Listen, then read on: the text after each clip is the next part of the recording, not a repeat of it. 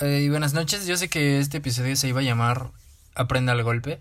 Todavía estoy pensando cómo va a ser ese episodio, pero hoy me siento muy triste. Eh, primero porque hoy no fue el mejor día de los días.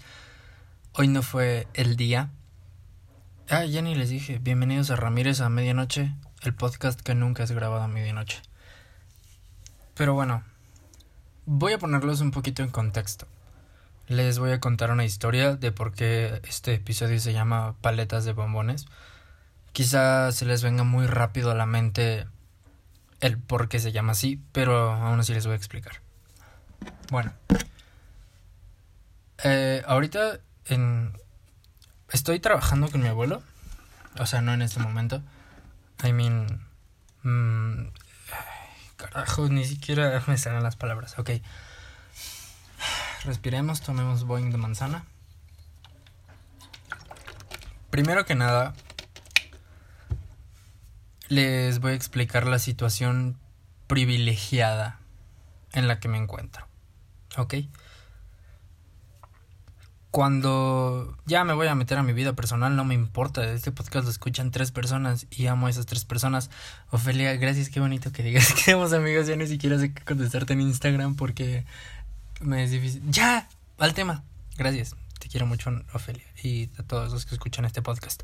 Bueno. Cuando me vine de con mi papá, no sé si han visto mis videos en YouTube, pero tuve que escapar cuando me vine a Toluca otra vez, a mi rancho,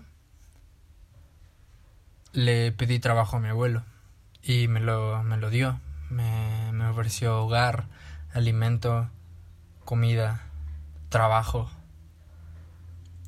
Eh, incluso me ofreció la oportunidad de que, ¿sabes? De que le decía así como de, oye abuelito, nada más dame chance, edito este video y, sigo trabajando tú tárdate lo que te tengas que tardar. Eh, hubo un tiempo en que estuve en la escuela y le dije así como de, oye, Abuelito, necesito hacer esto de la escuela.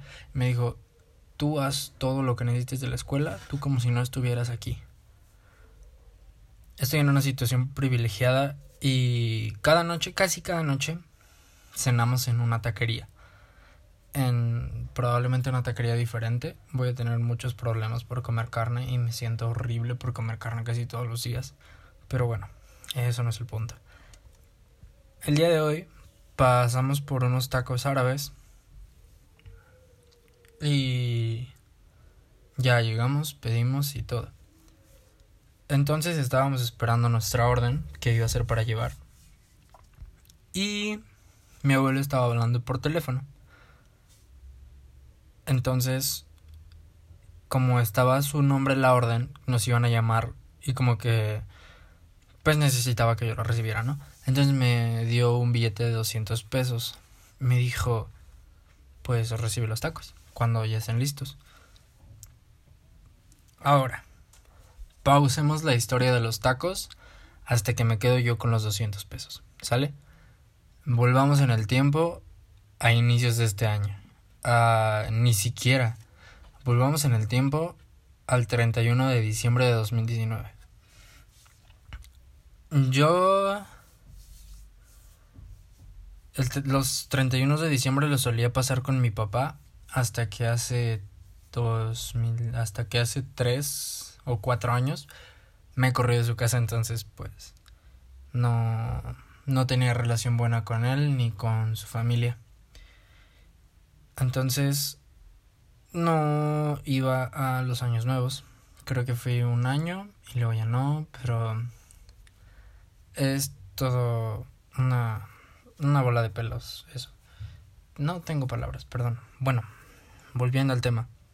El 31 de diciembre de 2019 yo no tenía planes de qué hacer en año nuevo. Entonces le dije a Angelina así como de, oye mi amor, pues, ¿qué vamos a hacer? Dime tú. Em, llegamos a, a la conclusión de que nos íbamos a quedar juntos en Año Nuevo, de que lo íbamos a pasar juntos. Y así fue. Entonces yo tenía como 100, 200 pesos y le dije a Angelina así como de, no tengo ni idea de qué vamos a cenar, es año nuevo, dime qué quieres ir a cenar, uh, qué quieres ir a cenar y me dijo así como, no, pues podemos cenar aquí en tu casa. Estábamos nosotros solos, mi mamá no estaba Mm, para esto no sé dónde estaba mi mamá.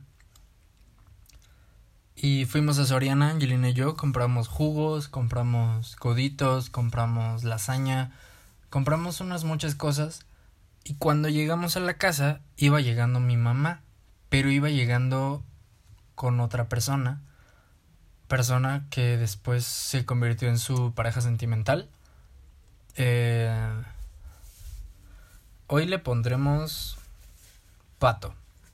Iba llegando con Pato. Yo no conocía a Pato. Y por lo que sé, mi mamá conoció a Pato ese día. Entonces, Angelina me volteó a ver y me hizo esta cara así de ya valimos queso.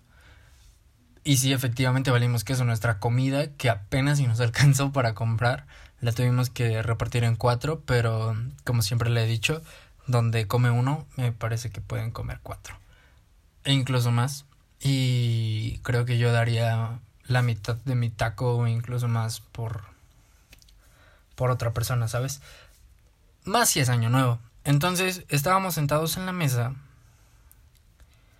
y Pato comenzó como que a intentar plantar autoridad y yo me enojé. En primera porque se estaban comiendo lo que yo creí que solo iba a ser para Angelina y para mí. En segunda porque se estaban tomando mi jugo favorito. Eso, así es, cómete lo que quieras, pero no me toques mi jugo, brother. Ya sé que me estoy contradiciendo, pero no entienden lo especial que yo quería que fuera mi primer año nuevo con Angelina, a solas. Eh, si hubiera sido alguien que conociera, quizá la situación hubiera sido diferente, pero llegó de la nada a mi casa y se sentó a comer en mi comedor e intentó plantar autoridad. Y creo que eso es algo horrible porque en primera yo estaba en una situación, estoy en una situación en la que todavía me falta una figura paterna. Entonces, al momento de que llegue cualquier hombre y me intente plantar autoridad o que cualquier persona llegue a plantarme autoridad, creo que los que me conocen en mi círculo cercano saben que pues soy una persona que no puede tolerar eso. Soy una persona que si de repente eso sucede empiezo a insultar y no me importa empiezo a soltar y si alguien me quiere golpear o lo que sea, yo recurro a la violencia directamente porque me siento atacado, porque me siento atacado. Y mi respuesta al ataque es contraatacar. Entonces,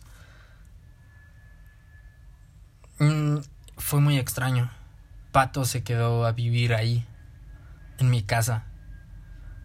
Y digo, mi mamá es una persona se divorció de mi papá cuando yo tenía se separaron a los tres y su divorcio terminó creo que a mis seis o siete años. Entonces yo no tenía ni un peso de derecho, no tengo ni un peso de derecho de, decirle con quién puede o no puede rehacer su vida. Pero bueno, ese es otro punto que quizá toque en otro podcast. El chiste es que yo peleaba mucho con Pato. Casi todos los días peleaba con Pato, incluso una de las últimas veces que lo vi, este, casi nos agarramos a golpes. Porque, sí, yo también. Este, ya les voy a contar la historia. Metí una bicicleta que no sé de qué procedencia era a la casa. Entonces Pato se enojó y me dijo así como de, oye, no, ¿qué le vas a hacer a esa bici? Ya regrésala. Era de uno de mis amigos pero él me había dicho claramente, esa bicicleta no es una muy buena procedencia, entonces ten cuidado. Se la pedí porque era muy noche para regresarme a mi casa caminando y le dije así como de préstamela, te la llevo mañana en la mañana. No se la llevé en la mañana en la mañana. ¿Por qué no se la llevé? Porque cuando Pato me reclamó que si ya iba a regresar la bici o qué show, no la regresé. Y él fue a venderla o a regresar. No entendí cómo estuvo el rollo. Él se enojó porque dijo así como de, no, que estamos peligrando aquí, que la reata. Y por lo que entiendo, por lo que recuerdo fue a venderla, porque cuando Pato y yo nos peleamos, ahí estaba mi amigo presente. Entonces le dijo, ¿cuánto es de tu, cuánto es de tu bicicleta? Que no sé qué. Wow, fue una situación muy intensa. Y entonces se me, se me encaró.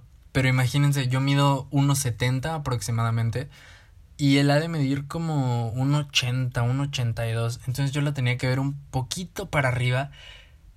Y es una persona que está entera. Yo tengo una complexión muy delgada. Probablemente si alguien intenta sacarse un tiro conmigo, pues me deshace. No, muchas, o sea, si cualquier persona me deshace. No soy una persona violenta en la violencia física, por eso. Pero bueno, otra vez ese no es el punto. La, una de las últimas veces que vi a Pato nos peleamos, me encaró, como que quería golpearme y yo estaba, yo estaba preparado ya para recibir un golpe porque estábamos a 5 centímetros de distancia gritándonos. O sea, si hubiera sido en tiempos de contingencia, pues eso hubiera sido ilegalísimo. Estábamos frente a frente gritándonos, nos estábamos escupiendo saliva. O sea, no, brother, eso si alguno de los dos hubiera tenido COVID, pues... No, no, no, no, no. Eh, eso no es el punto otra vez. ¿De qué estaba hablando? Ah, oh, cierto. Esa fue una de las últimas veces que vi a Pato. Porque después mi mamá me corrió de la casa. Por un rato, o sea, solo me dijo así como de salte. No, no le entendí bien si no quería que regresara. O qué rollo, pero me marcó como a las dos horas y me dijo así como de no vas a venir a cenar o qué. Y yo dije así como de ya voy para allá. Entonces, si ya les estoy contando mi vida privada, pues. A mi mamá la arrestan el 22 de enero. Y la arrestaron con pato. A mí se me cayó el mundo en ese momento. Horrible. A partir del 22 de enero, yo no he sido el mismo. O sea, a partir del 22 de enero, el, el Gael de antes del 22 de enero murió. Y, y por eso quería hacer un episodio que se llama, es más, este va a ser el episodio de Aprenda el golpe. Porque ya quiero contarles. Pero no se va a llamar Aprenda el golpe, se va a llamar Paletas de Bombones. a partir del 22 de enero todo se tornó muy, muy borroso, muy gris, muy... ¿Qué carajo va a suceder? Estuve viviendo una semana solo, como les conté en el primer podcast. Angelina me llevaba de comer, me daba de desayunar. No sabía qué era de mi vida, pero todo el 2019 estuve en un limbo y en múltiples recaídas depresivas, eh, que no sabía qué iba a hacer de mi vida o qué estaba haciendo de mi vida. Pero el 22 de enero fue fue una bofetada. Fue un golpe. Y no un golpe bien dado, no un golpe en el que tú traes careta y quien te da el golpe trae guantes de box super acolchonados, no. Fue un golpe de una mano mojada en, en tu mejilla. Fue un golpe de una mano mojada, puño cerrado en tu mejilla que te da exactamente en la mandíbula que hace que te caigas. Que hace que te caigas y que el referee te esté contando y que casi llegues a 10. El 22 de enero cambió mi vida totalmente. Déjenle cierro más a la ventana porque ya estoy viviendo. Ok, es inevitable que se escuche la lluvia. Eh, mm, ¿Por qué aprende al golpe? La vida está llena de golpes y es algo que he aprendido estos últimos cinco meses. Les juro que nunca había tenido que madurar tan rápido como estos últimos cinco meses. Les juro que no me habían pasado tantas cosas tan rápido como en estos últimos cinco meses, estos últimos seis meses de todo el año, porque todo el año he estado lleno de malditas sorpresas. A nadie le gustan las sorpresas y no estás preparado para recibirlas.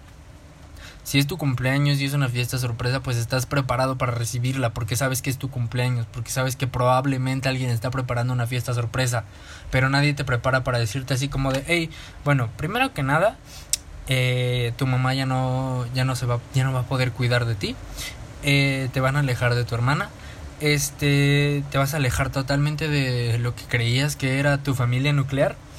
Eh, vas a tener que moverte de barrio, vas a tener que cambiarte de ciudad, vas a tener que llegar a otro nuevo estilo de vida totalmente, vas a tener que cambiar todo tu estilo de vida y vas a tener que comenzar a independizarte porque ya estás en proceso de eso. Y mucho menos, nadie me preparó para decirme, vas a tener que alejarte de Angelina un rato y ya no la vas a poder ver igual que como como la estabas viendo, que la veías casi diario, que la veías casi todo el día. Aprende al golpe.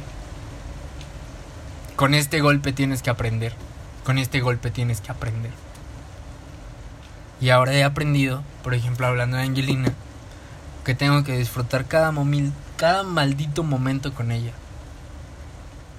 Y me duele mucho porque a veces les voy a contar, tengo un sábado de descanso a la semana pues sí, ¿cuántos sábados hay en la semana? Tengo un día de descanso a la semana que es los sábados. Y procuro pasar todo el día con Angelina. Pero también he estado intentando balancearlo con mi demás vida social y con mi demás vida, entre comillas, laboral. Porque he estado yendo a grabar con mi amigo Strapo, con mi amigo Bobby Chan y, yo sé que a Angelina le molesta, pero hasta cierto punto lo comprende, porque si yo, si yo estuviera en su lugar, yo quisiera que ella estuviera solo conmigo todo el maldito día. Pero también sé que necesitaría estar en otros lados. Y a pesar de que la llevo y de que está ahí, no es lo mismo. Y eso lo tuve que aprender al golpe. Porque fue un cambio de la noche a la mañana, literalmente. Eh,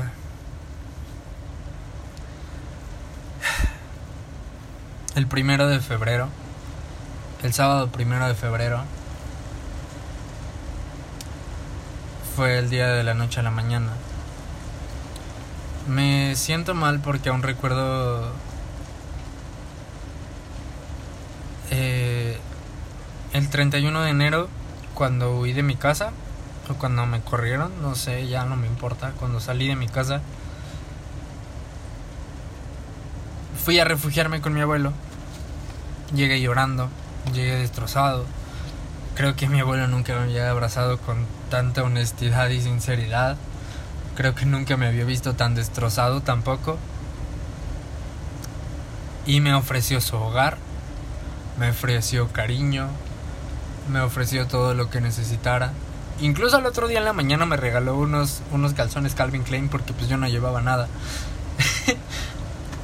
Pero ese viernes en la noche me, me marcó mi papá, mi figura paterna.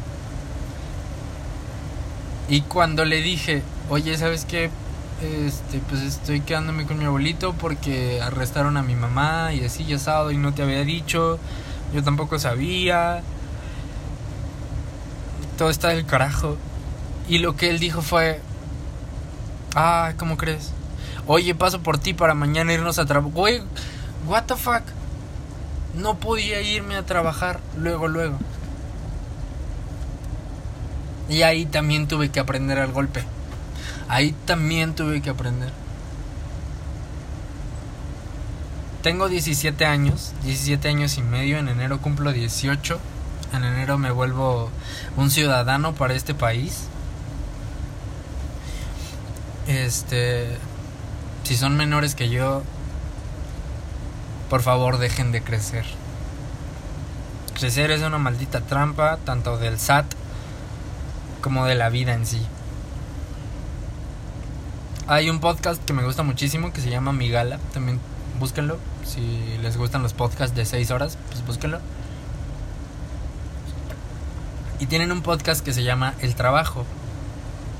Y en él explican que aquí en México lo que sucede es que desde que creces te dicen, si no trabajas te mueres de hambre. El que no trabaja no come. Y explicaban, se los voy a explicar en síntesis, en, el pasado, cuando nuestros antepasados, cuando los nómadas, por ejemplo, era es una tribu, una tribu de 10 personas, ponle tú. 6, 6 personas. Dos se dedicaban a cazar una res, otras dos se dedicaban a quitarle la piel y otras dos se dedicaban a cocinarla. Y las seis personas trabajaban. Y quien no trabajaba no comía. Porque todos necesitaban de todos. Y a día de hoy me, me jode mucho el hecho de, de que sea así. Yo seguía creyendo que era un niño. Yo seguía creyendo que... No, no. A partir del 22 de enero les juro que todo ha sido muy, muy, muy difícil. He estado trabajando casi todos los días. Y he estado trabajando con incertidumbre. Les voy a contar lo que sucedió hoy. Hoy me marcó mi tía, la que me ayudó a terminar la prepa y la que me estaba ayudando a, este a buscar universidades y me dijo así como sabes qué me marcaron de la prepa me dijeron que todavía no tienen tu certificado que todavía no no hagas trámites en otra escuela porque no vas a poder porque vas a hacer violación de ciclos. Y es algo que yo ya sabía. Es algo que yo ya sabía. Pero tenía la esperanza de que no sucediera así. Tenía la esperanza de burlar todas las normativas de la SEP. No sucedió. Me dijo, no te, no te inscribas. Y ahora estoy con incertidumbre. Cuando entré a trabajar con mi abuelo me dijo, ¿sabes qué? Te voy a dar trabajo, pero que no te pase lo que a tu papá. No te vayas a quedar aquí toda la vida. No sé cuánto tiempo me voy a quedar. Estoy empezando una pequeña marca de ropa, pero no sé en cuánto tiempo o cuánto esfuerzo o cuánto dinero le voy a tener que meter. Y en cuánto tiempo va a dar frutos. No sé qué va a ser de mi futuro. Si antes no sabía, ahora menos. Ahora muchísimo menos. Y eso lo aprendí al golpe. Eso lo aprendí el golpe porque el 31 de enero se acabó una etapa y el primero de febrero estaba yo en un lugar llamado... ¿A dónde fui? ¿Estaba en Carboneras? No. Estaba en... Ay... Ok, ahorita recuerdo en dónde estaba. Pero el 31, el primero de febrero ya estaba en otro pueblo. Trabajando con mi papá.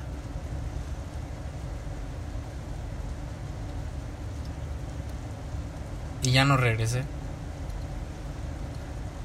Ya solo regresé por mis cosas y eso fue de contrabando porque le dije que fuéramos a medianoche para que nadie se diera cuenta. Para que yo entrara con una copia de mi llave, de mi casa a robar mis cosas.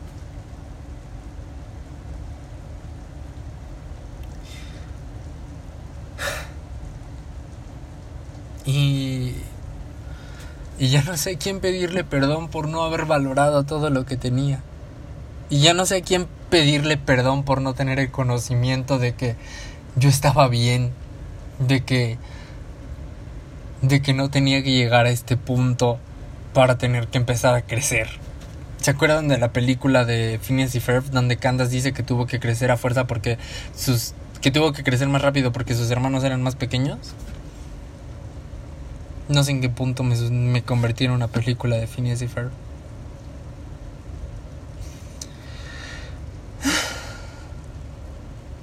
No fue un gemido, fue un suspiro. Y volviendo a Pato, yo no sabía, yo no sabía que me caía muy bien. Yo, yo solo me sentía atacado por él. Pero un recuerdo que esas dos o tres semanas que estuvimos viviendo juntos, hubo días en los que me, yo, en los que yo despertaba porque ellos ya estaban despiertos, porque mi mamá y Pato ya estaban despiertos a las nueve de la mañana, cosa que nunca sucedía. Yo nunca me despertaba a las nueve de la mañana. Y a las nueve de la mañana ellos ya tenían el desayuno servido. Y si yo quería desayunar, bien o no. Pero si quería desayunar... Pero no, si yo no quería desayunar, pues bien. Como quieras. Pero si quería desayunar, venga, eres bienvenido. Te invitamos de nuestro jugo. Te invitamos de nuestros huevos con jamón. Y Pato sabe muchas cosas. Y quizá tuve que tomar la enseñanza. Y me di cuenta que ya le había agarrado cariño. Que yo ya le había agarrado cariño desde antes, desde que vivíamos juntos. Cuando me marcó. Cuando. Cuando. Me llamaron. Y en la llamada, en, cuando contesté, dije hola. Y, en y la, la llamada era. Esta llamada es desde un centro de readaptación social marqué uno si desea aceptar la llamada. Y marqué uno y me contestó Pato. Creo que es un nombre de pocas palabras y nuestra llamada duró 40 segundos. Y ojalá... Maldita sea. O quizá ya no tenía salto en su tarjeta. Quizá eso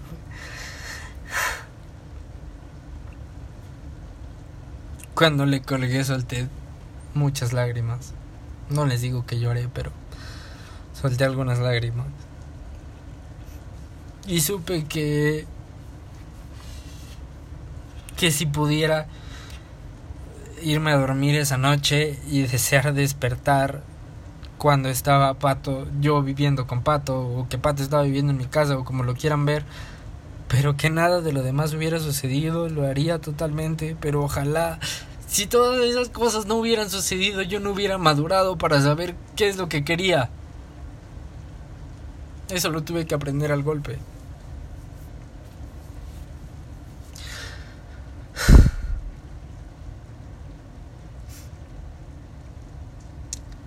Volviendo a los tacos árabes, para que ya no se haga más largo este podcast. Volviendo a los tacos árabes. Yo tenía el billete de 200 pesos en mi bolsa derecha delantera de mi pantalón. Esperando a que me a que me llamaran para, para pagar mis tacos. Y llegó pasó un chico no sé si ya sea señor, se veía como de unos 30, 40 años máximo.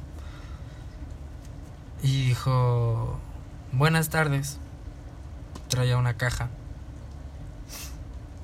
Pero se veía como una persona...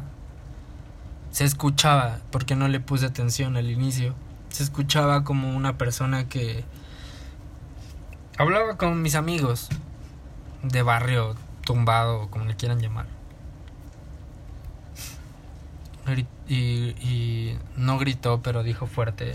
Buenas, buenas tardes. No con ese tono de voz, no, no logro imitar el tono de voz. Y se paró a dos metros de mí. Dos, dos metros y medio de mí a mi izquierda. Dejó su caja en el suelo. Y yo sin voltear le contesté buenas noches. Porque nadie más le contestó. Les juro que nadie más le contestó.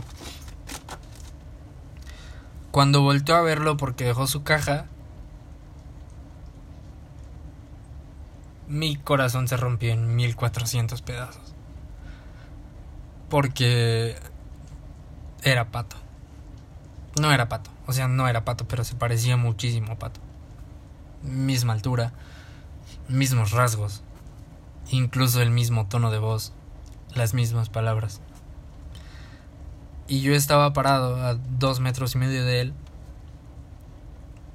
Y a mi izquierda había otras dos personas esperando sus tacos.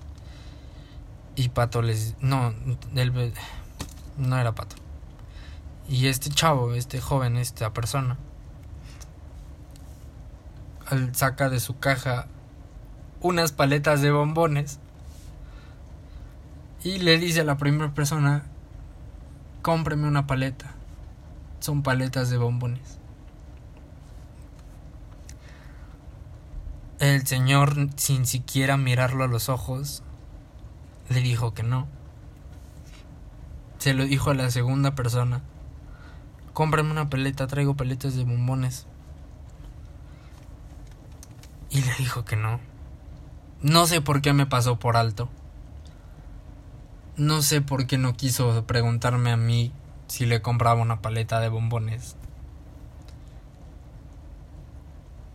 Pero se pasó el, de que estaba junto a mí a mi izquierda, le dijo que no.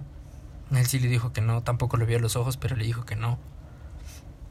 Y a mi derecha había una pareja que yo estaba analizando porque pensé en Angelina cuando los estaba viendo. Y les dijo a la pareja, cómprenme una paleta de bombones, ándele, una paleta de bombones. Y le dijeron que no. La chava titubeó al decir que no. Pero el, chavo fue muy seguro con su respuesta. Y entonces enfrente de mí estaba el taquero. Y este chico vendedor de paletas de bombones le pregunta al taquero, ¿puedo pasar a vender, jefe? No, que sí, pásate. Había una persona adentro, luego otra y luego el que estaba anotando las órdenes. Le preguntó a las primeras dos personas, le dijeron que no. Y cuando llegó con el chico de las órdenes, hasta le extendió las paletas enfrente y le dijo, cómprame una paleta de bombones. Traigo de Hello Kitty, traigo de Elmo, traigo de Minions, y le dijeron que no. Y entonces bajó su caja al suelo.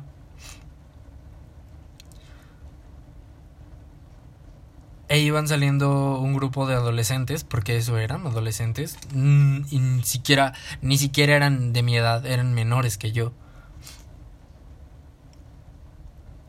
Y todos esos estúpidos lo voltearon a ver para abajo. Todos lo vieron como con desprecio. Y él les preguntaba, él les decía, apóyame comprando una paleta de bombones. Están bien buenas.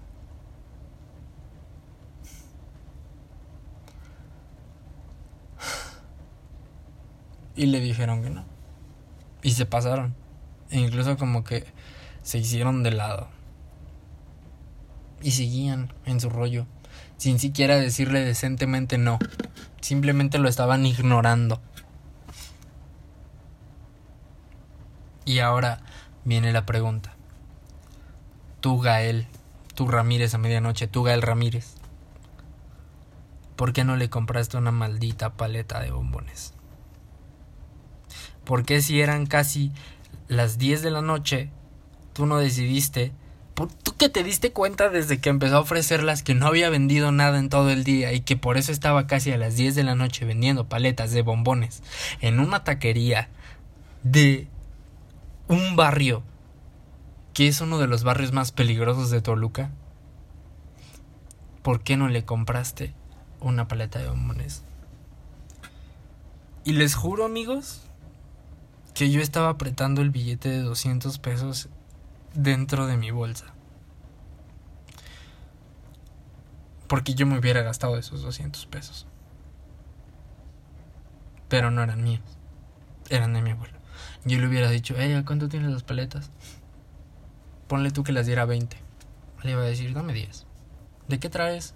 No, sí, dame una de Hello Kitty, dame una de Minion. Porque yo no sé qué haya detrás de, de, de su vendimia de paletas de bombones. Yo no sé si tiene que mantener hijas. Yo no sé si se juntó con una persona que tiene un hijo adolescente que hace un podcast a medianoche al que tiene que mantener a pesar de que no es su hijo. Yo no sé qué suceda. Hace, no sé si estén enterados, hace poco empecé a sacar un EP llamado Dios bendiga a los delincuentes. Tengo una canción escrita que dice Dios bendiga todo aquello, a todos aquellos que rompen los mandamientos para que coma su familia, para que sobreviva el día.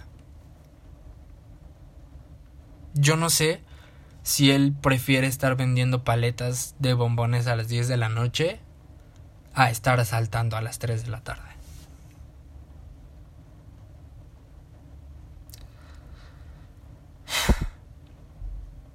Y ahora le quiero pedir perdón a, a Dios o a lo que sea o a no sé, le quiero pedir perdón a todo. Me siento el Kanye West cuando dijo que lo iban a abortar. Porque yo tenía dinero en mi mochila en el carro. Y este. La cosa es que el dinero es dinero de la empresa, de la marca esta de ropa que les estoy diciendo, que estoy intentando crecer junto a mi novia Angelina. Estamos intentando crecer. De hecho, el XN no sería nada sin Angelina porque ella es la bordadora. Nada más para hacerle la mención honorífica. Te amo. Y ese dinero era del XN. Y yo estoy segurísimo de que cuando de que si iba por él o que si lo hubiera tenido en mi pantalón en ese momento y me gastaba 200 pesos en el chavo comprándole 10 paletas de bombones, cuando llegara con Angelina el sábado y le dijera, oye, ¿sabes que me gasté 200 pesos en paletas de bombones porque era las 10 de la noche y el chavo se veía que no, iba que no había vendido nada? Angelina me hubiera dicho, está bien, está genial lo que hiciste. Por Angelina no hubiera habido problema. Pero no sé por qué no, no fui al carro por el dinero. No sé por qué dejé que saliera de la taquería enojado y sin esperanzas cargando su caja de bombones. Se fue caminando muy muy rápido porque estaba enojado. Y yo estaba a punto de llorar. Pero tampoco sé por qué no me preguntó. Quizás se me hubiera ocurrido antes ir por el dinero, porque se me ocurrió cuando ya estaba a 10 metros de la taquería.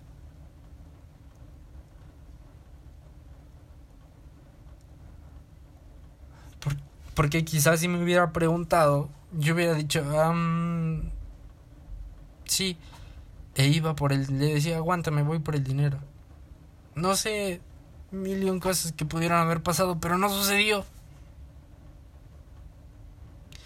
Y ahora me siento mal porque no sé si terminó de vender las paletas de bombones o no. Ya sé, es muy estúpido. Perdón. Pero eso fue un golpe que me hizo darme cuenta de la, de la posición privilegiada en la que estoy viviendo porque probablemente yo podría estar o robando o vendiendo paletas de bombones. No lo sé. Gracias por escucharme. Gracias por escuchar un episodio más de Ramírez de Medianoche. Ya saben que se pueden suscribir. Este compartirlo con sus amigos, compartirlo en sus redes sociales. Y ya, que pasen buena noche.